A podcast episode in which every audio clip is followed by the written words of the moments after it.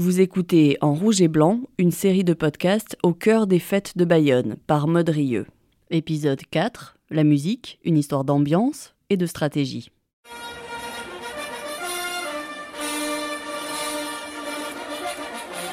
Qui dit musique aux fêtes de Bayonne dit des tubes incontournables qui passent partout, tout le temps. Alors on va commencer cet épisode par un blind test, histoire de vous les remémorer. Voilà les règles. 5 morceaux, 5 secondes pour chacun, je donne les réponses à la fin et je vous laisse compter. Prêt?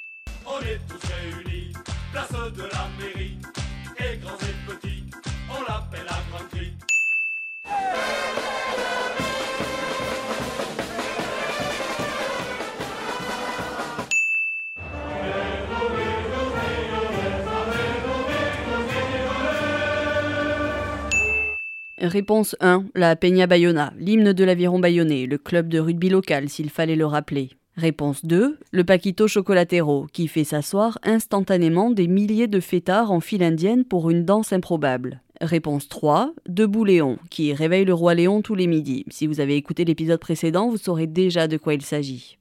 Réponse 4. La Gofalolita. Celle-là n'est pas encore très connue, j'avoue, mais il est fort possible que ça devienne le tube des fêtes cette année. Réponse 5. L'Oustioles, l'hymne de la banda éponyme. Comment ça Vous ne connaissez pas l'Oustioles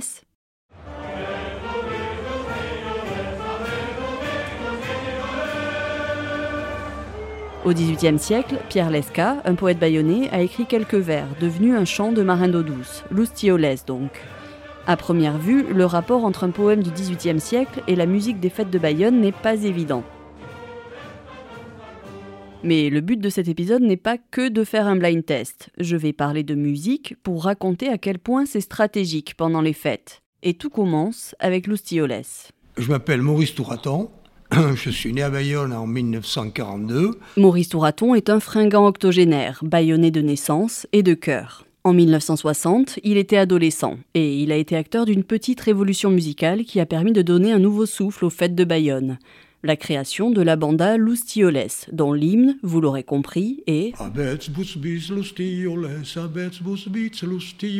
Cette banda est considérée comme la première de la ville, voire même du sud-ouest, diront les plus chauvins. Je prends 5 minutes pour m'installer parce que Ah oui, oui, prenez, tout ça. prenez votre temps. Voilà. Et je suis allé voir Maurice Touraton pour qu'il me raconte cette histoire. On va faire une conférence. Alors je vais vous dire, en 1960, euh, il y a un besoin de renouvellement organisé autour des bandas qui existent déjà à Bayonne, des bandas qui sont plutôt des quadrilles de copains, et, qui, euh, euh, voyant le jumelage entre Bayonne et Pampelune, ils essayent de faire, ils vont commencer à essayer de faire comme les musiques qu'il y avait là-bas. À cette époque-là, à Bayonne, il y avait trois clics. Euh, tout le monde disait, bon, il faut qu'on change. Les, les clics, c'était un peu processionnaire ou des airs, mais il était et or Pampelune c'est pas du tout ça. Pampelune c'était comment? En tout cas les musiques c'est très très enlevé. La différence entre les clics et les, les, musiques de là-bas, c'est le rythme musical qui était différent, les sonorités, des cuivres, des cuivres. Nous, on avait encore des harmonies, on avait des, des, des clarinettes, des, des saxos, des, des tubas, des basses, etc., tout ça, mais il fallait de la percussion et des cuivres. Il y a parallèlement à ça, à cette espèce de besoin qui se faisait sentir, l'idée générale de créer un groupe qui fera le joint entre les garçons ou les filles comme nous et les musiciens de telle façon de créer une banda et qui va agréger ce qu'on appelait à l'époque des sauteurs, c'est-à-dire ceux qui sautaient, et des sauteuses, n'y voyez aucune référence qui serait malsaine, non, mais des filles, car les filles intègrent par ce biais-là les fêtes et le groupe. Plusieurs fois, pendant l'interview, Maurice Touraton parle de jeunes comme nous. Ces jeunes comme nous, comme il les appelle, ce sont des adolescents, des grandes bandes de copains impliqués dans la vie locale. On leur a présenté des musiciens, et ça a fait l'oustioles. À notre meilleur moment, 26 sauteurs, sauteuses, et au moins on peut, dire que suivant les moments, on était entre 15 et, un peu plus de 20 musiciens. C'était un groupe euh, compact et une musique solide. Hein. il y avait de très bons musiciens avec nous. Hein. Et les gens dans la rue euh, ils, ah, ils jouaient le jeu. Ils adoraient. Ils adoraient. Ils étaient très contents de nous voir. Les airs qu'il y avait à l'époque, c'est Las Vacas de Pueblo y un Escapao.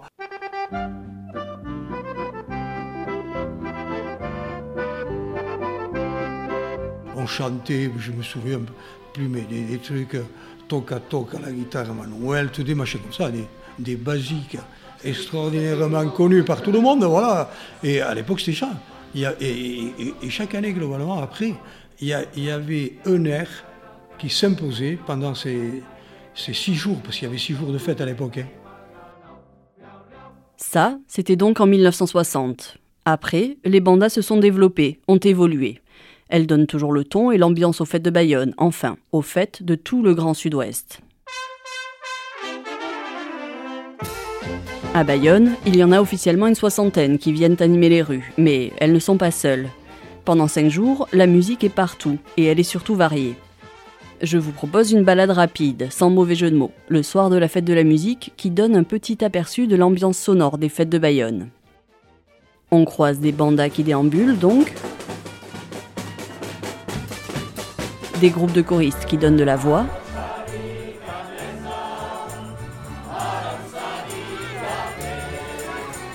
des scènes plus officielles où s'enchaînent les concerts, mais aussi des groupes qui s'attaquent à des classiques.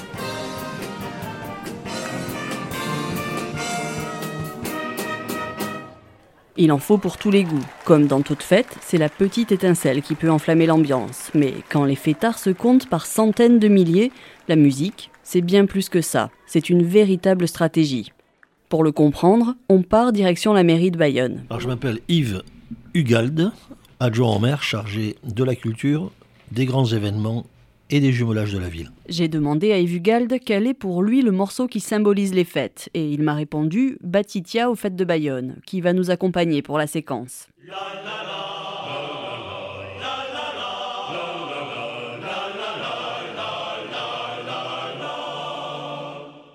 L'animation des fêtes, c'est sous sa houlette qu'elle se décide. Enfin, la mairie ne peut pas tout contrôler.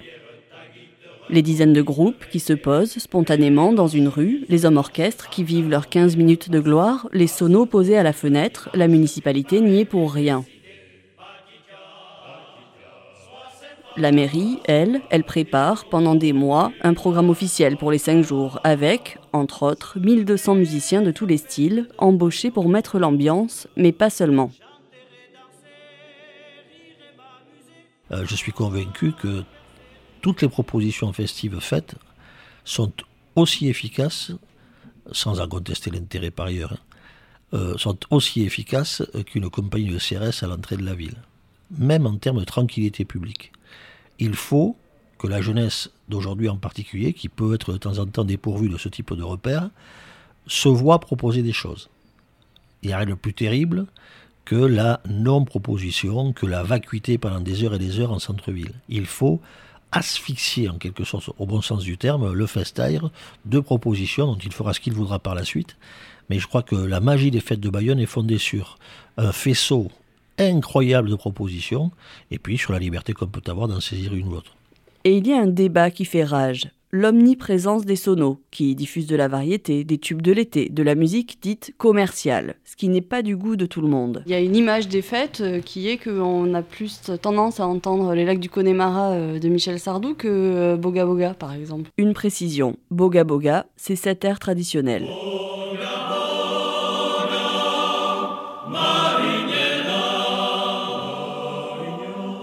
Je remets la question. Il y a une image des fêtes euh, qui est qu'on a plus tendance à entendre les lacs du Connemara euh, de Michel Sardou que euh, Boga Boga, par exemple. Oui, ça fait partie du, oui, de la petite, c'est le cas de le dire, de la petite musique ambiante. les lacs du Connemara, après 11h du soir, ils sont incontournables. ils font partie aussi, et pourquoi en contester le droit à ceux qui viennent nous rejoindre, ils font partie d'une demande de la part euh, d'hommes et de femmes qui ont bien le droit de trouver des repères à eux aussi pendant les fêtes de Bayonne. Euh, je suis de ceux qui pensent que les fêtes doivent appartenir à tout le monde. En revanche, il ne faut surtout pas tergiverser sur nos racines. Et sur ce qu'il fait, je, serais mal placé pour dire le contraire, euh, ce qui fait l'authenticité même de la fête de Bayonne. Et pour cela, il y a toute la journée, il y a certes des dizaines et des dizaines de lieux où l'on peut chanter ensemble. Et tous ceux qui ont, encore aujourd'hui la propension, avant 20 heures, je le répète, à diffuser la sonorisation trop vite, se trompent. Parce que là, ils desservent effectivement complètement l'esprit des fêtes. J'ai parlé des lacs du Connemara comme j'aurais pu parler des Sardines de Patrick Sébastien, de Despacito, de Sous le Sunlight des Tropiques, Bob Moran, Born to be Alive de bref, vous avez compris l'idée. Mais Cédric Duplessis, mon prochain intervenant, a choisi Michel Sardou comme symbole de cette musique, dite commerciale, qui envahit les fêtes, cette musique qui l'agace. Pour lui, une bonne musique de fête, c'est plutôt ça. Rapper's Delight.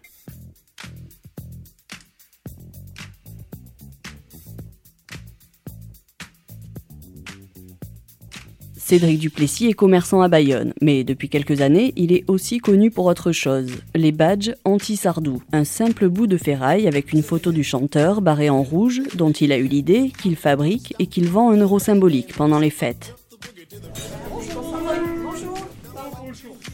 Je le retrouve dans un café, accompagné des ouvriers qui l'aident à fabriquer ces objets de gentille révolte depuis quelques années. Ses enfants, Kepa et Ellie. Et du coup, ton père, il t'exploite, il te fait faire des badges comme ça? Ouais, oui, enfin, il m'exploite, c'est un grand mot, mais euh, j'aime bien faire ça, ouais. Est-ce que tu savais qui était Michel Sardou avant de faire ses badges? Euh, Ou un chanteur, oui. Ça, je savais, mais j'en connaissais pas plus de lui, mais voilà. Et comment ton père, un jour, il est arrivé en te disant Alors là, Kepa, on va faire des badges T'as dit quoi en gros pour t'expliquer Non, il m'a jamais expliqué pourquoi. C'est vrai? Non. Et toi, t'as fait les badges euh, gentiment? Ouais, ouais, j'ai oui, oui, j'ai pas trop réfléchi. Et maintenant, est-ce que tu sais ce que ça veut dire? Toujours pas? Non, bah non. non. Enfin, non. Je pense pas, non. Je ne pensais pas mettre le bazar, mais à ce moment-là, le débat s'ouvre. Non, mais tu, connais le lac des Connemara, tu as déjà entendu cette chanson. Oui, oui, oui. Tu l'as déjà entendu, je pense, même dans des fêtes à Saint-Palais. Non. Je suis sûr. Si. Oui, mais si, mais dans le C'est quoi, c'est quoi Cédric prend son téléphone et intervient.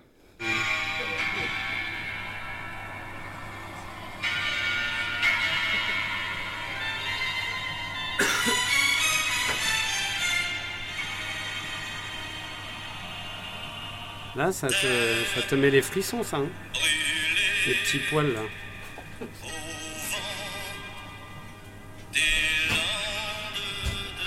Les Landes, on est à côté.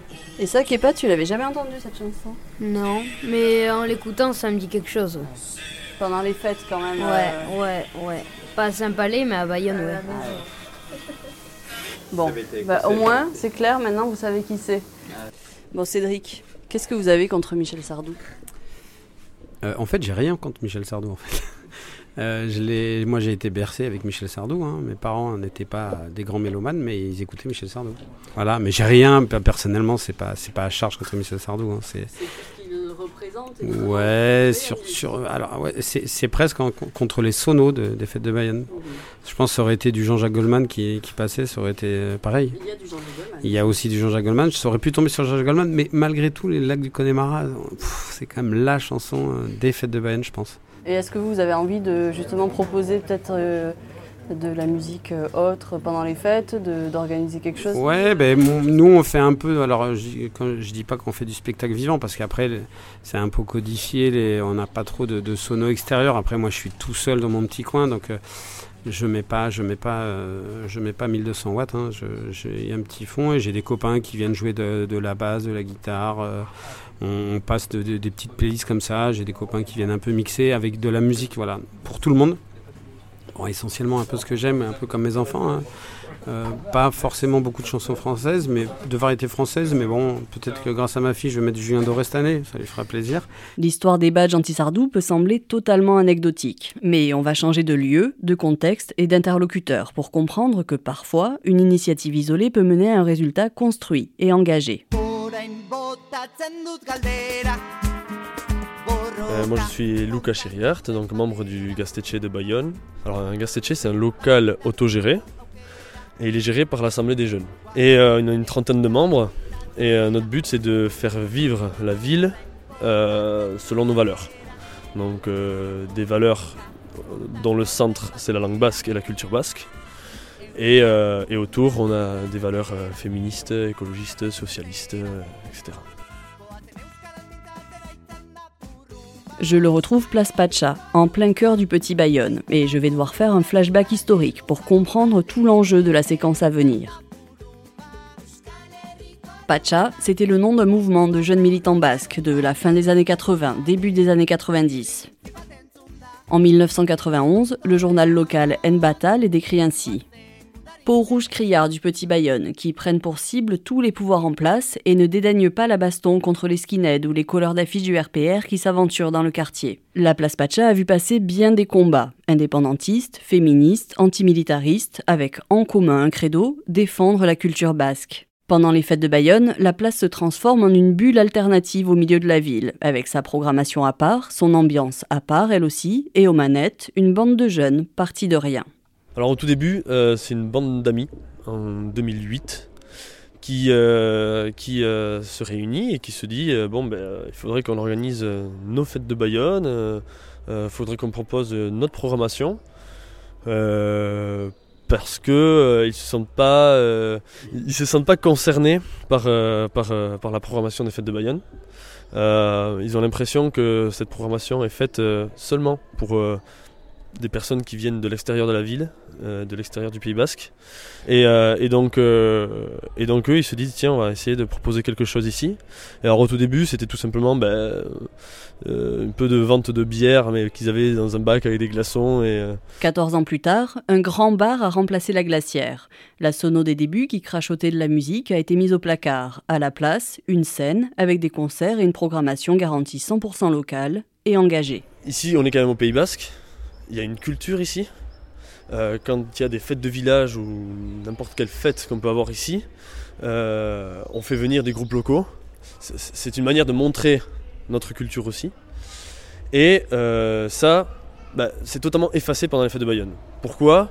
Parce qu'on veut attirer un maximum de personnes pour qu'elles consomment au maximum, qu'on fasse un maximum d'argent. Et donc on a vraiment l'impression que ces fêtes sont guidées par par l'argent et non par euh, la culture. Alors qu'une fête, c'est festif, c'est culturel. Euh, le fait qu'il y ait autant de monde, le fait qu'on les incite à boire autant, à s'enivrer autant, euh, ça crée des dérapages. Euh, en termes d'agression sexuelle par exemple, euh, qui vont jusqu'au viol. Donc c'est considéré que la culture et la musique ont euh, une importance sociétale en fait. Une programmation musicale va avoir aussi des, conséquences sur une atmosphère, une ambiance, ce genre de choses. Bien sûr, quand on va écouter une musique où il n'y a que du boum boum boum, ou une musique qu'on écoute tout le temps à la radio, etc., ben, ça va attirer ça va attirer euh, énormément de monde, c'est l'objectif qu'ils ont, mais ensuite selon la musique qu'on va mettre, selon l'ambiance qu'on va créer, évidemment que, euh, ben, je le viens de dire, l'ambiance qu'on va créer va, changer l'ambiance en fait de la fête, et donc du coup la façon de faire la fête.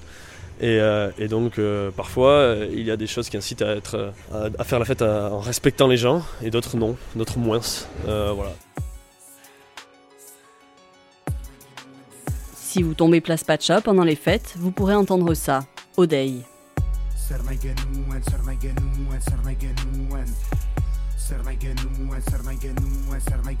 Alors, si maintenant on vous demande quel est le rapport entre du rap basque, un chant de marin écrit par un poète au XVIIIe siècle, la Peña Bayona et Michel Sardou?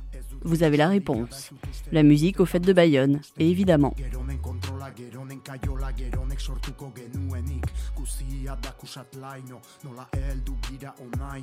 Merci à vous, auditrices et auditeurs, pour votre écoute. Si vous avez aimé cet épisode, n'hésitez pas à le partager autour de vous et à nous mettre une note sur les plateformes d'écoute. Dans le prochain épisode, je vous parlerai d'argent. Enfin, j'essaierai de le faire. À bientôt.